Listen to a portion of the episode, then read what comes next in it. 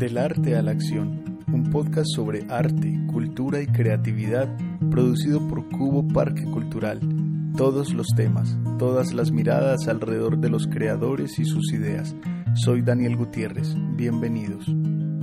Buenos días a todos los oyentes de, los podcasts del Cubo Parque Cultural. Hoy estamos muy contentos, tenemos un invitado muy especial, eh, digamos por su gestión en la ciudad de Medellín, que es la ciudad desde donde se transmite este podcast. Hoy estamos con Felipe Grajales. Él es coordinador y director artístico del Festival Internacional Altavoz, que se realiza aquí también en la ciudad de Medellín. Es tal vez el evento musical gratuito más importante de la ciudad, tal vez el segundo más importante de Colombia después de Rock al Parque. Eh, llevamos por, por 16 ediciones. Este año creo que es la, la número 17. Felipe, ¿cómo estás? Bienvenido. Daniel, ¿cómo estás? Y a toda la gente del Cubo y los oyentes, un saludo muy grande. Bueno, hemos tenido eh, diferentes tipos de artistas, de gestores. Felipe también es músico, eh, músico de la banda Unos Vagabundos, que lanzó un disco que se llamaba, se llamó Contradiscurso. ¿Cómo va esa, esa carrera de músico? Daniel, ¿qué más? Pues bueno, como músico, hermano, estamos grabando ahorita el tercer disco. Estamos muy contentos porque retomamos la semana pasada. O sea, de hecho, nosotros antes de la pandemia ya teníamos baterías, bajo, guitarras, quedan faltando voces y unos invitados. Y llegó lo de la pandemia y parado todo. Y ahí la semana pasada retomamos, ya hicimos una primera grabación de voces. Y entonces muy contentos, ahí mirando a ver cómo vamos a lanzar, qué vamos a hacer, cuál va a ser pues como el trabajo en general del nuevo disco, pero pero dándole bastante, pues, dándole bien duro a eso. Bueno, por supuesto, todo se, como se sabe, todo se ha detenido un poco por la pandemia, por el COVID-19. Ahorita mm, el festival se realiza, se ha realizado normalmente entre los meses de octubre y noviembre. Eh, ¿Qué va a pasar con el festival Altavoz este año? Pues bueno, este año hay algo que a mí me tiene muy contento, pues, y desde el primer, desde, desde que salió esto, desde que se dijo que no se iban a hacer conciertos, bueno, desde que empezó la cuarentena, eh, la Secretaría de Cultura, Dina nos dijo y Álvaro, el subsecretario, nos dijeron, no, altavoz tiene que hacerse, hay que buscar la forma, pues obviamente, en el que se proteja a los artistas, que se proteja al público, pero teniendo en cuenta que va a ser un año tan duro para los artistas, pues el, la Secretaría de Cultura busca como que se les pueda pagar, porque en altavoz se les paga. Ya vimos que acaba de pasar el Festi, Festitango, el Festival Internacional de Tango, eh, que viene Feria de Flores, entonces la Secretaría sigue como muy jugada pues como con el tema de los artistas y que pasen cosas. ¿Qué se busca? La, la, la mejor forma para hacerlo se está buscando la mejor forma para hacerlo este año. De todas maneras, altavoces en noviembre, entonces bueno, ahí estamos mirando a ver cómo se va desarrollando todo. aquí toca, en este año todo ha sido como vamos pasito a pasito a ver qué vamos organizando, pero festival este año sí ya. De hecho, te cuento, Daniel, que estamos en este momento, todas las bandas que presentaron están siendo evaluadas por jurados y por jurados del sector, no por nadie de la Secretaría de Cultura, sino que está eh, Piedad de Fertil Miseria, de Fertil Miseria, está José Chepe de la Finca Estudio, eh, bueno, no, hay muchos jurados, Mauricio de Bruces a mí, están, eh, pues bueno, no, Daniel Meléndez como periodista de metal, hay toda pura gente del sector, pues está evaluando esas propuestas. Bueno, eh, hace, hace poco también lanzamos un podcast en el que, en el que conversábamos con Sara Melguizo, también un poco sobre la escena de los festivales, de los conciertos, de las convocatorias y y conversábamos un poco sobre, sobre el asunto de los jurados, del hecho que fuesen jurados locales, como Felipe, como, como director del festival, eh, en esa conversación con los jurados eh, median o, o, o, o tratas de tener algún control de pronto sobre los afectos que puedan tener los jurados con otras bandas en una escena tan digamos, tan, tan pequeña como la de, como la de Medellín, que si, que si bien puede ser amplia, digamos que en, el territorio en el que se desarrolla es una escena que se conoce mucho. Bueno, eh, hay varias cosas. Primero, pues tenemos algunos invitados nacionales y, este año, pues por el tema de la pandemia no tenemos jurados internacionales, pero desde hace algún tiempo Altavoz tiene también jurados internacionales. Segundo, siempre hablamos mucho de la importancia de la transparencia y siempre nos reunimos con los jurados y eh, hay una cuestión cuando hay una cercanía ya muy fuerte, obviamente aquí todos nos conocemos y somos una escena, ¿cierto? Entonces los periodistas de metal o los músicos de metal se conocen con casi todas las bandas que presentan en metal, lo mismo con ska, lo mismo con punk.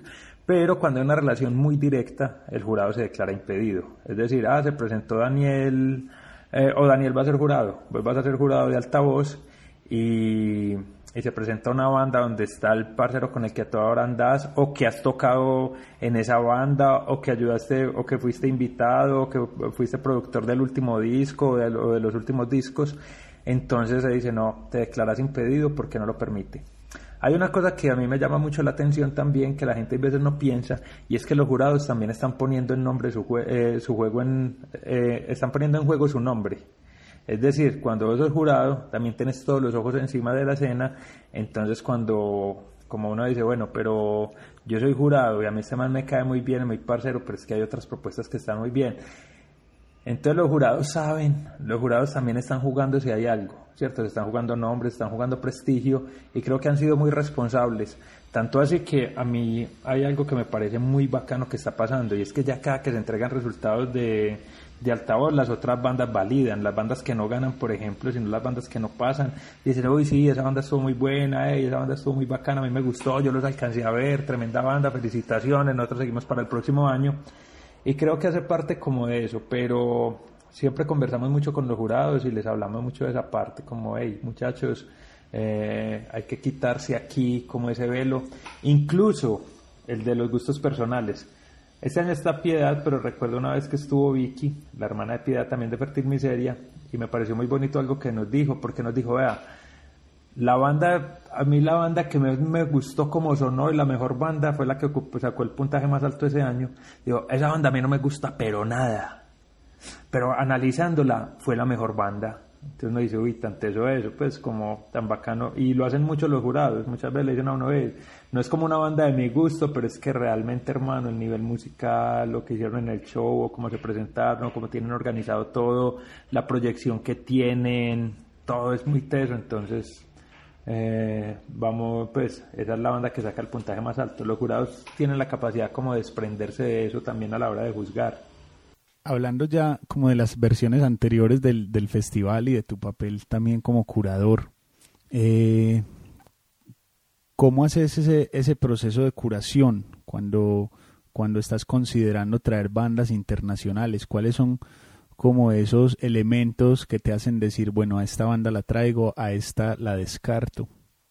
Bueno, son muchas cosas. Primero hay que explicarle a la gente. Las bandas de convocatoria no las curo yo, que era que lo que estábamos hablando. Son unos jurados que escogen esas 70 bandas para Ciudad Altavoz. Yo ahí no tengo nada que ver. Y de esas 70 que salen 28 para Altavoz Fest, tampoco. Pero las otras invitadas para el festival sí es parte de mi trabajo como curador. Entonces es un trabajo de mucho tiempo. Es un trabajo que ya vengo realizando en Altavoz desde el 2013, pero yo ya también lo hacía con otros festivales acá en Medellín, ¿cierto?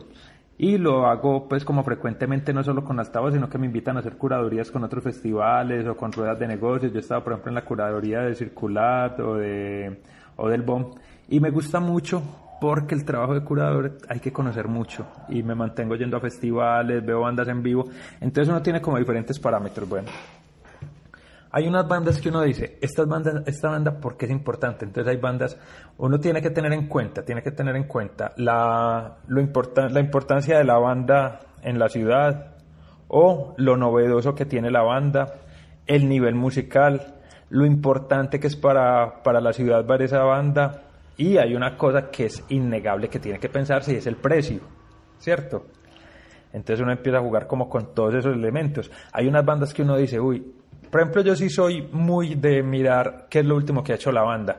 Por decir, Ilegales. Ilegales es una banda que tiene más de 40 años, pero llegaron con disco nuevo. Sí, o qué. The Selector. The Selector también es una banda de finales de los 70, llegan con disco nuevo. Siempre soy como pendiente como, hey, bacano, para el festival es muy importante tener bandas que sean actuales, bandas que, que estén en, en, este momento trabajando, que estén sacando cosas, que las cosas vayan sonando. Por ejemplo, con The Selector recuerdo que de Subculture habían tenido una canción que había sido número uno en Inglaterra, o bueno, estuvo en el top en Inglaterra muy alto, ¿sí o que Con Ilegales, Mi Vida Entre las Hormigas, también fue una canción que sonó mucho en Latinoamérica y que, y que pegó durísimo, pues eh, la canción, tenían documental. Entonces me fijo mucho en que la la banda sea actual. Entonces hay unas bandas que uno dice, bueno, estas son las que convocan a la gente. Nash, que es hermoso, pues ese show fue impresionante, es, pues es muy actual y lleva mucha gente, pero también hay otras cosas. Entonces uno dice, Inspector Clouseau, Inspector Clouseau no lo han visto en Medellín pero es que es una banda que musicalmente es tan buena, que tiene un show tan brutal que no importa que no la conozcan. O Ava Rocha, que para mí ha sido de los mejores shows que se han tenido en altavoz, que es una brasileña, que incluso eh, organizando el horario le puse un super horario, porque yo decía, yo no esto es tan teso que, que así no la conozcan, la gente tiene que ver esto en un muy buen horario. Entonces uno empieza a jugar como con esos elementos, a decir, bueno, musicalmente estos manes son, pero ya otro nivel y qué bueno que la gente lo vea, o estos manes están haciendo una propuesta tan diferente que bacano que eso lo vea la gente, las bandas, el público de Medellín, o este mano, esta banda ilegal es porque lo va a cantar todo el mundo, digo que, o Papa Roach. Pero entonces Papa Roach también uno dice, sí, Papa Roach era una banda que movía mucha gente, pero claro, yo me puse a ver shows y con el equipo también veíamos shows y decíamos, uy, no, esta banda es impresionante, porque desafortunadamente pues no los había visto en vivo nunca los vi, no, yo no los había visto en vivo personalmente, había ido un concierto de ellos, pero entonces empiezan a mirar. Ah, y hay otro elemento que a mí me gusta mucho y es que hablo mucho con la gente, con la gente de la escena, con los que hacen festivales. Entonces yo llamaba a Faber del Rock como una 6, hey Faber, eh, parce, ¿qué te parece tal banda? O llamo a Mago Real del rap, hey, pero recuerdo cuando le dije a Mago Real, Mago, es que eh, estamos mirando a Onyx ¿qué? El man casi se enloquece, o Jayco, ¿cierto? Mucha gente, entonces yo empiezo a llamar gente, a Daniel Meléndez, por ejemplo, del metal también lo llamo, a Hugo el de Wishtrap, hey Hugo, eh, hay veces llamo a Alex, el de Masacre, le pregunto por bandas, ¿cierto? Mucha gente, empieza a hablar también con mucha gente porque también le van abriendo las posibilidades, le recomiendan, le dicen a uno, sí, ve, esa banda en Medellín es importante por esto, porque en tal momento tiene un público esto, o esta banda no tiene tanto público, pero que lo que hacen es tan importante que muy bacano tenerlo y si tienen un nicho acá y lo puede y se puede trabajar de tal manera. Entonces es también como mucho diálogo con la escena, especialmente con los músicos, los periodistas y, yo también ya, pero ese, no es tan diálogo, sino que yo lo hago muy disimuladamente, yo a todo el mundo lo voy preguntando por bandas, voy diciendo, hey, ¿esta banda qué? ¿Qué te parece? Hey, ya ves que te gusta tal grupo, o, cuando vienen los amigos a la casa pongo música y miro reacciones, eso es como, a mí me encanta la curaduría, realmente a mí me encanta, me encanta hacer curaduría y por eso me mantengo en, función de eso siempre, o sea, oyendo mucha música y tratando de conocer lo que más pueda. ¿Has, traído alguna vez eh, una banda que musicalmente no, no sea de tu gusto? Sí, claro, muchas veces. No voy a decir nombres, pero sí, o sea, obviamente eh, es que la cantidad de bandas que he tenido en altavoz. Y lo que te decía, que uno también se desprende de eso. Hay bandas que uno dice, uy, esta banda a mí no me mata, pero es que realmente es una bandota, ¿cierto? Y, y uno lo mira así. Yo hay bandas que, que, yo soy capaz de mirarla y decir, uy, pues tremenda banda, tan bacano eso, y no la, pues no, no es mi gusto, pero, pero no es una banda que vale. Y yo creo que en un festival, sobre todo, pues en los festivales en general, eso pasa mucho, pues a todos los curadores, y uno siempre habla con curadores, siempre sabemos eso, que hay bandas que no son del gusto de uno, pero que son muy importantes, y que hay que tenerlas por, por todo lo que por todo lo que representan, por, por el público que mueven o también por la propuesta que están haciendo diferente. Entonces uno se desprende un poquito como de ese gusto personal, no, muchas bandas, muchas bandas que a mí no me pues que no son de mi gusto y que las he traído y he tenido bandas que no eran de mi gusto y las traigo al altavoz y las veo y como que me enamoran, como, uy, ves que yo no había, pues además porque claro, cuando voy a traer una banda la oigo mucho, mucho, ¿verdad? Cuando yo empiezo a mirar bandas y empiezo a oírla y la oigo, y oigo un disco, oigo el otro, oigo en vivo, oigo muchas cosas. Entonces también empiezo uno a conocerla y muchas veces hay bandas que uno dice, uy, yo era que realmente no, había, no le había puesto cuidado a esa banda. O sea, yo, esa banda es muy buena y yo realmente era como que tenía un prejuicio. Muchas veces en radio suenan dos o tres canciones de una banda y casualmente no son las que les gustan a uno. Y por allá empiezan a oír los discos y uno como, uy, parre, ¿qué es esto tan bacano? Qué bueno, qué bueno eso, esa posibilidad también que te brinda tu, tu posición en el festival de poder estar escuchando música nueva, de descubrir y también de darte el gusto de, de mostrarle música nueva a la ciudad. Ahorita eh, mundialmente viene, se viene discutiendo mucho, digamos, el papel de la mujer en los festivales, cantidad de, del papel de la mujer en las festivales, cantidad de, de discusiones alrededor del tema. Eh, cuando estás curando, eso es un factor para vos, el, el hecho de que de si hay mujeres o no. Sí, realmente, y hay que pensarlo, porque, porque ha sido muy invisibilizado. El año pasado, por ejemplo, tuvimos a Sonoras, eh, y fue un proyecto que nació como de ese, de ese diálogo con las mujeres. Eh, ¿Qué piensa? Hay una cosa que yo sí tengo claro, o sea, yo no programo una banda porque son mujeres, ¿cierto? Ah, no, es que son malas, pero son mujeres. Que... No, nada, o sea, si se va a programar mujeres muy buenas, y las hay, pues siempre muchas, son muchas las mujeres. Sin embargo, venimos de un género que ha sido tradicionalmente dominado por los hombres, o sea, la, la relación siempre de hombres es muy alta. Entonces, cuando uno empieza a mirar bandas, uno siempre empieza a mirar un poco de bandas y son muchos, muchos hombres, entonces siempre tiene que tener uno en la cabeza ahí, pero también hay que pensar en bandas de mujeres y siempre nos ha ido muy bien con esas bandas. Recuerdo, por ejemplo, pues el día que cerró de Selector, ese año estuvo a Barrocha, que fue la brasileña que te dije que me encantó, cerró de Selector, que es Pauline Black, que es un ícono también además en en muchas partes eh, de la lucha contra el racismo y contra el machismo. Recuerdo que los días antes de Altavoz lo Gwen Stefani eh, hablando de Pauline Black, como eso, pues como de, lo que representaba para, para ella Pauline Black. Eh, antes de, de, de, Selector tocó Memoria Insuficiente de acá de Medellín, que está Tefa como como frontwoman y baterista, bueno, es cierto que siempre está muy presente como en la banda. Entonces yo creo que sí hay que tenerlo presente, pero es por no es como, ay, tenemos que hacerlo porque sí, pues primero hay que hacerlo porque tenemos que tenerlo presente, sino que con las músicas que tenemos nosotros, donde hay una, una, una, una predominancia masculina tan grande que ojalá empiece a revertirse con las nuevas generaciones, siempre tiene que tener uno en la cabeza cuando hace las listas, y bueno, y aquí, aquí cantan mujeres, además porque le, pues sí, porque las mujeres hay una cosa retesísima, no sé si vos lo has notado, Daniel, y es que las mujeres cuando se dedican a las mujeres, a, la música o a cualquier cosa son muy tesas. O sea, son retesísimas porque son súper, como muy perfeccionistas, creo yo. Y uno siempre que va con una banda de mujer siempre va como a la fija. pues en lo musical, quitémosle lo de que sea mujer o no, pero en lo musical eh, siempre son proyectos muy bien hechos, con shows muy organizados, con los que se trabaja muy bien y en lo musical también. Ahorita en Argentina y en Chile eh, aparecen ya las, las leyes de cuotas en los festivales. ¿Cuál es tu opinión personal respecto a eso? Pues bueno, me parece muy triste que tengamos que llegar a que sea así, pero hay veces yo creo que es importante, además porque es que esas, esas, mujeres cuando están en los festivales tienen que volverse referentes, tienen que volverse referentes de qué, de las otras, de las chicas, que, que, que las chicas lleguen pues una, una, una mujer, una, una chica de 13 o 14 años que vaya como público al festival, cuando vea Nervosa en el escenario, cuando vea Fértil Miseria en el escenario, ¿cierto? Cuando, o cuando cuando vea a Lilida en el escenario, diga, uy, esto tan teso que, tan bacano, y como si yo también voy a tener una banda y también me voy a parar así con esa fuerza que me puedo parar en el escenario, y puedo hacer pung y me puedo usar si quiero y tatuarme como lo hace Vicky, sí o qué, o puedo tocar como, como lo hace Felisa, ¿cierto? Como, como todo, pero sí creo que es importante que haya como eso y que se sienta que estos son músicas que no tienen que ver si es hombre, si es mujer, si es gay, ¿cierto? Que yo creo que es todo muy importante, como,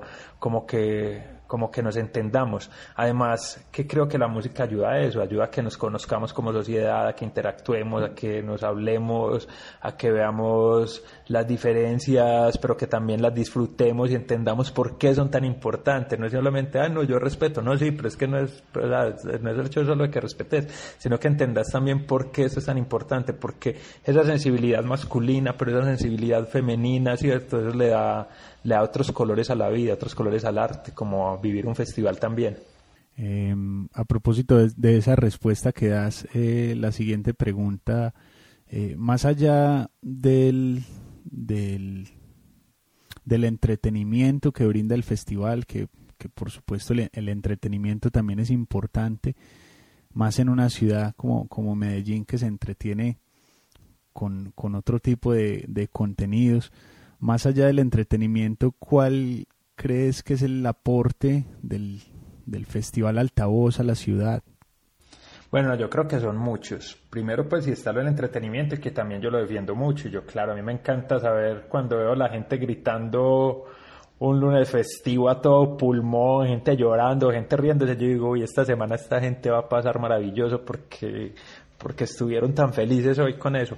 Pero yo creo que apoya, eh, eh, que también genera debates porque en altavoz también se genera eso, o sea, las bandas llegan con sus propuestas estéticas, otras con otras miradas del mundo, ¿cierto? Generan como otros pensamientos. Pero yo creo que hay algo que a mí me parece maravilloso del Festival Altavoz y que fue pensado desde el principio. Primero, era poner a los, a los jóvenes, realmente yo ya pienso, Altavoz no es un festival de jóvenes, pues tampoco únicamente, o sea, ya somos muchos los viejos que vamos a Altavoz. Yo sí, yo he ido a todas las ediciones del festival y llevo trabajando desde el 2013 y en muchas ya había pasado los 28 años de... Es que yo creo que eh, Altavoz tiene 17 ediciones y yo tengo 42, o sea que es decir que apenas fui a 13 como joven, o sea, eh, a 3, a 3 o 4 fui como joven. Y qué, pero generar ese espacio de convivencia, es que el Altavoz es una cosa muy tesa, el año pasado fueron 81.500 personas y no se presentan incidentes pues como que lamentar. Y hay algo que a mí me encanta las veces que ha pasado y que realmente es muy poco, y es que cuando se ha empezado a armar como peleas, la gente la rechaza. Y es como, hey, es que, ¿sabes que Eso es altavoz, eso es un concierto de rock, es un concierto de, de rap, o de, pues, de muchas músicas, y aquí no está bien visto eso, hermano. O sea, ¿cómo, vos cómo vas a venir a pegarle a otra persona acá? No, o sea, aquí estás en el lugar equivocado.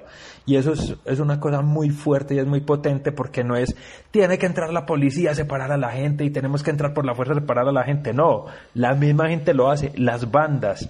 Recuerdo cuando tocó Motor de México, eh, estaban tocando, tiraron una camisa y se iba a armar una pelea por una camisa y Manuel, el cantante de motor, paró el concierto y les dijo, a ver, a ver, a ver, a ver, organicémonos muchachos, nosotros no vinimos a pelear, venga a ver, usted le doy una camisa, usted le doy otra, no importa, pero el, el caso es que nosotros tenemos que respetarnos.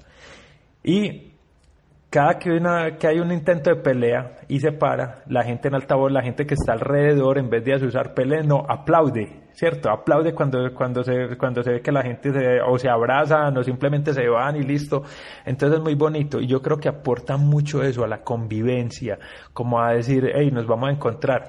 Y algo muy importante, que vos me preguntabas ahorita los gustos, a entender que mis gustos no tienen que ser los de los otros. Yo siempre he defendido mucho en el festival que a la gente no le tiene por qué gustar todo. Como te, es que te digo yo, yo programo el festival y no me gustan todas las bandas del festival. ¿Sí o no? Y todos los que van al festival tienen ese derecho, tienen el derecho a decir, a mí esa banda no me gusta, pero nada, y está bien, y lo, y lo puedes hacer y lo puedes decir, no me gusta esa banda, porque el arte se debate, ¿sí o qué?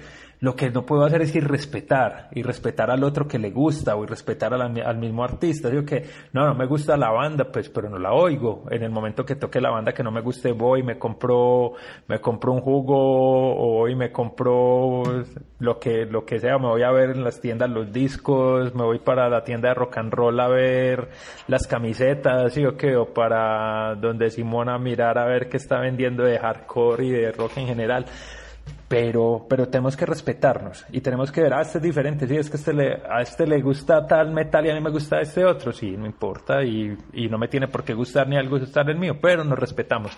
Y creo que eso es uno de los grandes aportes, o sea, entender que podemos estar eh, 30 mil personas al mismo tiempo en un espacio muy donde vamos a estar todos muy juntos cantando, brincando y simplemente nos no nos conocemos pero nos respetamos y, convivimos bien en ese momento. Eso me parece muy bonito y muy fuerte. Te quería hacer esta, esta pregunta desde, por supuesto, tu posición como, como director del festival, también como músico, como oyente.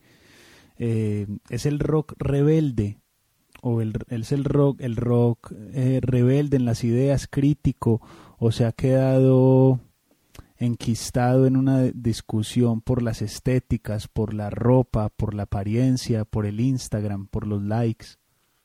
Bueno, bueno, hay dos. Primero aclaro, yo este año, eh, este año estoy en el cargo es como coordinador, ¿cierto? Pero bueno, pero lo otro te lo respondo también porque soy politólogo y siempre he trabajado con la música. Y mi tesis de maestría en ciencias políticas fue precisamente sobre eso, sobre cómo, cómo el rock ha llevado siempre como otros discursos otras formas. Y sí, yo sí creo que el rock sigue teniendo esa forma, tiene, sigue teniendo esa faceta. O sea, es una música que, que mira a la sociedad, que la esculca, lo mismo que el rap, que la que entiende cuáles son esas problemáticas y las discute a través de las canciones. No todo, ni no todas las bandas, y no creo que sea obligatorio ni que sea pues como que todas las bandas tienen que ser políticas, pero no, la cantidad de bandas que uno ve como pensándose, pensándose en Medellín, pues mira que tuvimos el 27 de diciembre fue el concierto de... Eh, el concierto de las marchas acá, pues, no recuerdo cómo, no recuerdo el nombre ahora, pero una cantidad de bandas con posturas, con posturas frente a la sociedad, ¿cierto? Con posturas políticas. Entonces el rock sí sigue siendo una música rebelde, creo yo. Eh, es una, sí, y creo que a nivel mundial.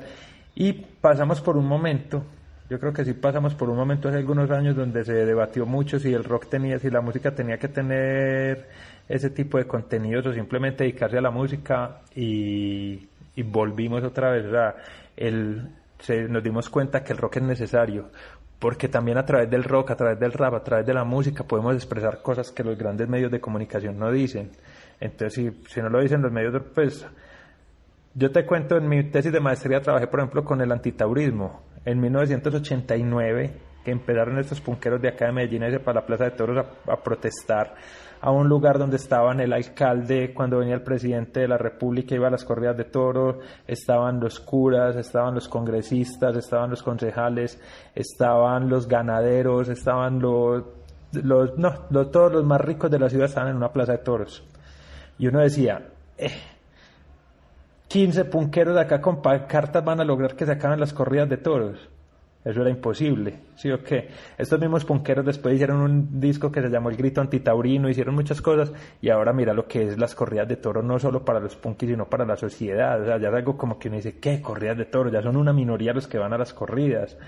Y el antimilitarismo, yo soy parte también de Antimili Sonoro y, y en un momento muy álgido de la, de la guerra en Colombia y, y las bandas que íbamos allá decíamos, no queremos guerra, no queremos una sociedad militarizada y ya creo que, que, en la sociedad, pues en una parte de la sociedad en Colombia ha calado mucho ese mensaje, que no ha sido solo por lo que se dijo con la música, pero la música lleva diciéndolo desde hace mucho tiempo y creo que ha sido como el que ha abierto la puerta para que ya llegue más gente. En el antitaurismo ya afortunadamente no, son muchos que no, no son rockeros, no les gusta el rock, no saben nada de rock, pero esa puertecita la se fue abriendo también mucho, digámoslo, desde el rock y desde la música en general algún día, bueno, asistí a varios Rock al Parque, me tocó ver mm, cuando estaba, cuando ah, existían los emos, yo no sé si todavía existen, pero me tocó ver un grupo gigante de punqueros persiguiendo un emo para apegarle, ¿no? Y alguna vez leí también que un artículo que decía, bueno, los punqueros defendimos esto, pero cuando pasó el gay le dijimos marica cómo desde, desde, desde tu tesis, desde, desde tu oficio también como politólogo, entender esas, entender esas contradicciones. Es que no son contradicciones, diría yo. Yo creo que las cosas van cambiando también y son. Porque es que, o sea, uno puede ser punquero, pero también fue criado en una familia, también se educó viendo unos programas de televisión o, o a través de ciertas noticias, ¿cierto? Y la sociedad va cambiando y afortunadamente también van cambiando los discursos y las formas. Entonces también muchas veces uno se replantea. Igual yo creo que a usted pasa y a todos como personas nos ha pasado. Como decir, uy, pero yo antes que hacía, hacía esto. O sea, por ejemplo, yo nunca una persona pues violenta ni peleadora, entonces digamos que uno no pelea, pero uno sí de pronto hacía el comentario, hacía el chiste, ¿cierto? Y uno se lo replantea.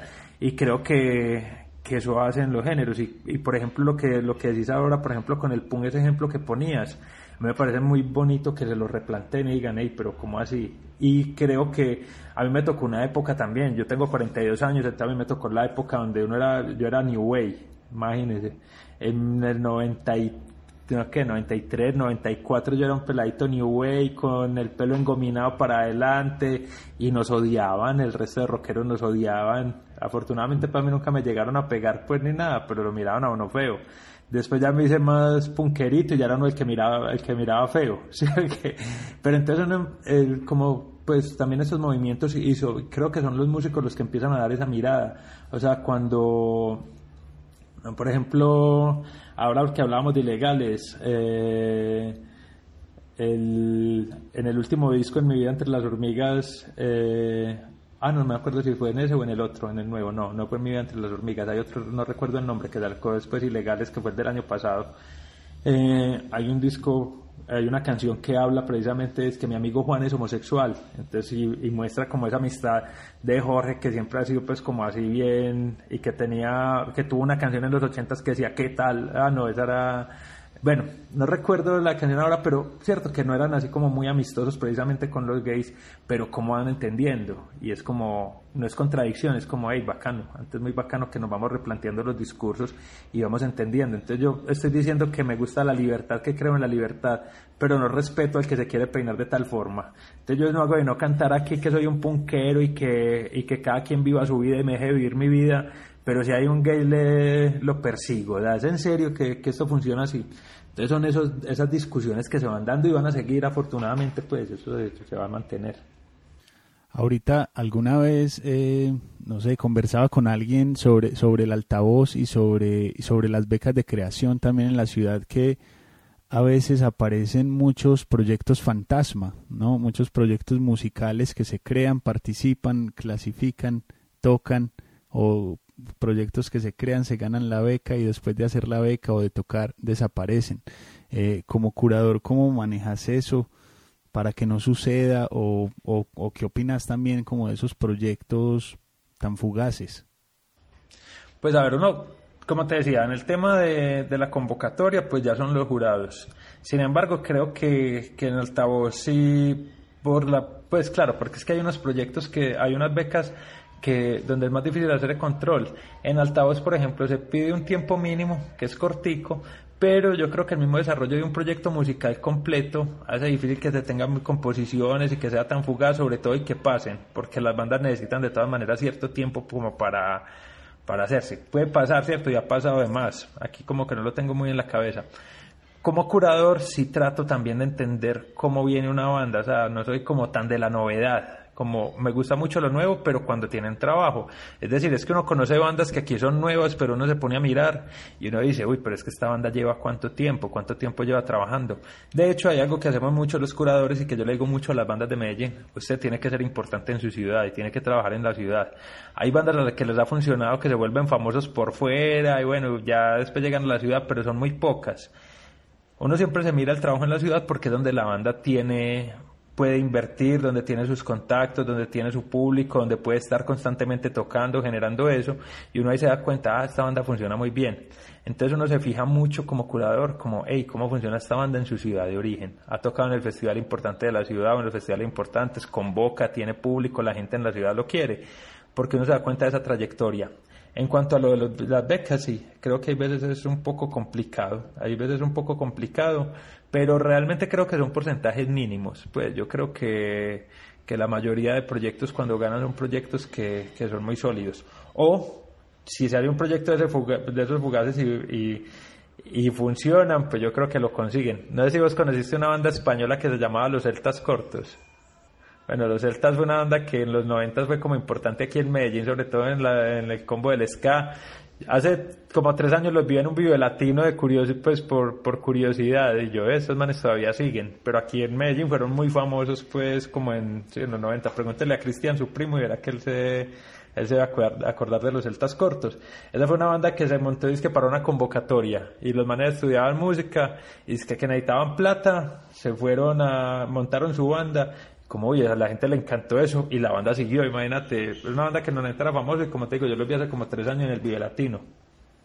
Mucha, mucha tela para cortar ahí en ese, en ese tema.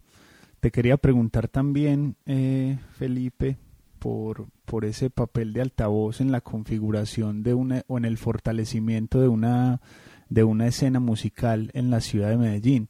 Uno ve a los, a los artistas, muchos artistas, quejándose del público, ¿no? A veces se quejan de, de, la gratuidad de la alcaldía, entonces que no conviene después para hacer eventos pagos, en fin, una cantidad como de, de, de ideas hacia el público o de pesos que se le ponen al público. No sé como músico cómo percibís el público de la ciudad de Medellín. Bueno, yo te voy a decir una cosa, yo a mí me encanta el público de Medellín y, y, en este tema sí es que hay tela por cortar, pues digo que, pero te voy a contar una historia personal. Yo tuve una banda antes de, de unos vagabundos que fue Burkina y Burkina era una banda que movía bastante gente aquí en Medellín, sí o qué. Pero yo recuerdo que nosotros tocábamos en altavoz. Cuando empezamos a tocar en altavoz, el público que pagaba por vernos incrementó horrible. O sea, nosotros siempre llenábamos donde tocábamos, metíamos 300, 400 personas. Y después, pues cierto, nosotros antes como que sí nos conocía la gente, pero después de altavoz eso creció horrible. Nosotros tocamos varias veces pues en altavoz fest, pasamos pues al, al, al fest en el tiempo del altavoz internacional y eso se incrementó mucho. Yo siento que hay un público muy bueno y de hecho lo vivo ahora, yo voy a conciertos de bandas locales que mueven mucha gente. Creo que hace falta una gestión más, más fuerte.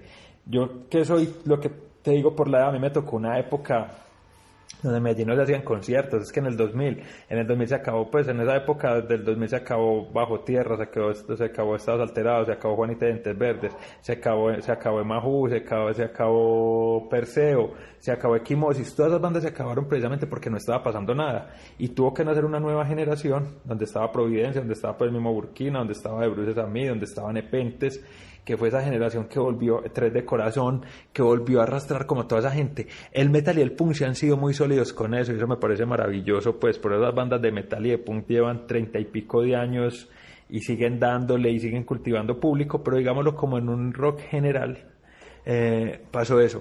Yo siento que hay un público muy bueno, lo que pasa es que también creo que, la, que hay que gestionarlo y que, y que la, pues, y hay bandas que no mueven y no convocan y eso también, eso pasa en cualquier parte del mundo, en Nueva York, en Tokio, en Londres, en París, en Budapest, en Tel Aviv, yo no sé, en todas partes pasa, pero yo estoy viendo ahora, por ejemplo, estas bandas como post-punk, todas están todas están moviendo, están moviendo gente. Eh, muchas bandas que están haciendo. El tema de la gratuidad yo creo que sí hay que, que trabajarlo, pero de manera diferente. Pues de hecho yo creo que para una banda es más beneficioso que lo vean en altavoz y creo que la gente también se va enamorando más de los conciertos y va a un festival gratuito como altavoz y entiende cuál es el poder de la música que el que no va. O sea, uno dice, bueno, y si no está altavoz o si no están los, los, temas gratuitos, la gente cuando se acostumbra a la música, a ir a, a ir a la música, ¿cierto? A, ver, pues no creo que, realmente no creo que el tema pase por ahí. Lo que sí creo y que estamos haciendo en altavoz es que hay que trabajar mucho para que la gente que vaya a los, a los festivales gratuitos se acostumbre a pagar por, por ver bandas. Eso es un trabajo que, que hay que ir haciendo. Pero te voy a poner ejemplos, pues, te voy a poner Masacre toca en Medellín y eso siempre es un golazo. Trap toca en Medellín, siempre es un golazo. Alcohólicos, eso ya es una cosa que, que sobrepasa cualquier pues lo que uno piensa. Son manes que son capaces de llenar dos veces el Pablo Tobón en el mismo día. O sea, ¿quién hace eso? Es que yo creo que bandas internacionales la tienen difícil para hacerla. Y los alcohólicos vienen acá y hacen el pues, son de acá de Medellín se pueden ir caminando porque viven en Aranjuez, de Aranjuez al Pablo Tobón, se pueden ir caminando y les da la gana para el Pablo Tobón. Ponen boletas que son en un costo bien, digamos los 50, ¿cierto? 50, 60 creo, y son capaces de llenarlo dos veces. Entonces uno dice como, como que estos pelados de Margarita siempre viva también, que cada que están haciendo conciertos la gente va a verlos, eh, la AA, la Toma, ¿cierto? Son bandas que, que están haciendo hay veces es muy difícil esperar a que de Bruces, y es muy difícil, hay veces, mucha gente se fija como, como en sus proyectos y uno dice, ay, hermano, pero es que pues no hay público para, pues en ninguna parte del mundo todas las bandas llenan y, y, la gente, la gente va a lo que realmente lo está, lo está moviendo. Al, Alcolíricos, te cuento, uno de los conciertos no del Sinfónico, sino que hubo antes en el Pablo Tobón, llamé a comprar mi boleta y no había ¿Y por qué me da a mí por llamar a comprar una boleta para alcohólicos y no a otros? Pues yo, pues yo voy a otros conciertos de rap, pues cierto. Pero porque hay otros conciertos donde uno dice, no, no, no voy a comprar la boleta para ir, es lo que tenemos que preguntarnos. Sí, también hay que, no es, no es un asunto como de apoyar, sino de que el público simplemente consume lo que le gusta y lo que lo llama, lo que lo convoca. Felipe, muchas gracias por conversar con nosotros, creo que estuvo muy, muy chévere la conversación sobre el Festival Altavoz, sobre la juventud, sobre el rock. Eh, gracias ahí por atender nuestra llamada. No, Daniel, muchas gracias a ustedes. También me, me gustó mucho la conversación y bueno, estemos ahí estamos ahí conversando. A los oyentes de Cubo Parque Cultural. Los invito por supuesto a seguir conectados con nuestro contenido todos los miércoles. En Instagram estamos haciendo lives, entrevistas con diferentes artistas, con diferentes creadores, con diferentes gestores. Y todos los viernes estamos lanzando podcasts, podcasts eh, con artistas, con, con creadores eh, basándonos como en temas específicos, entonces ahí súper invitados a seguirse conectando. Muchas gracias a todos, nos vemos en una próxima oportunidad.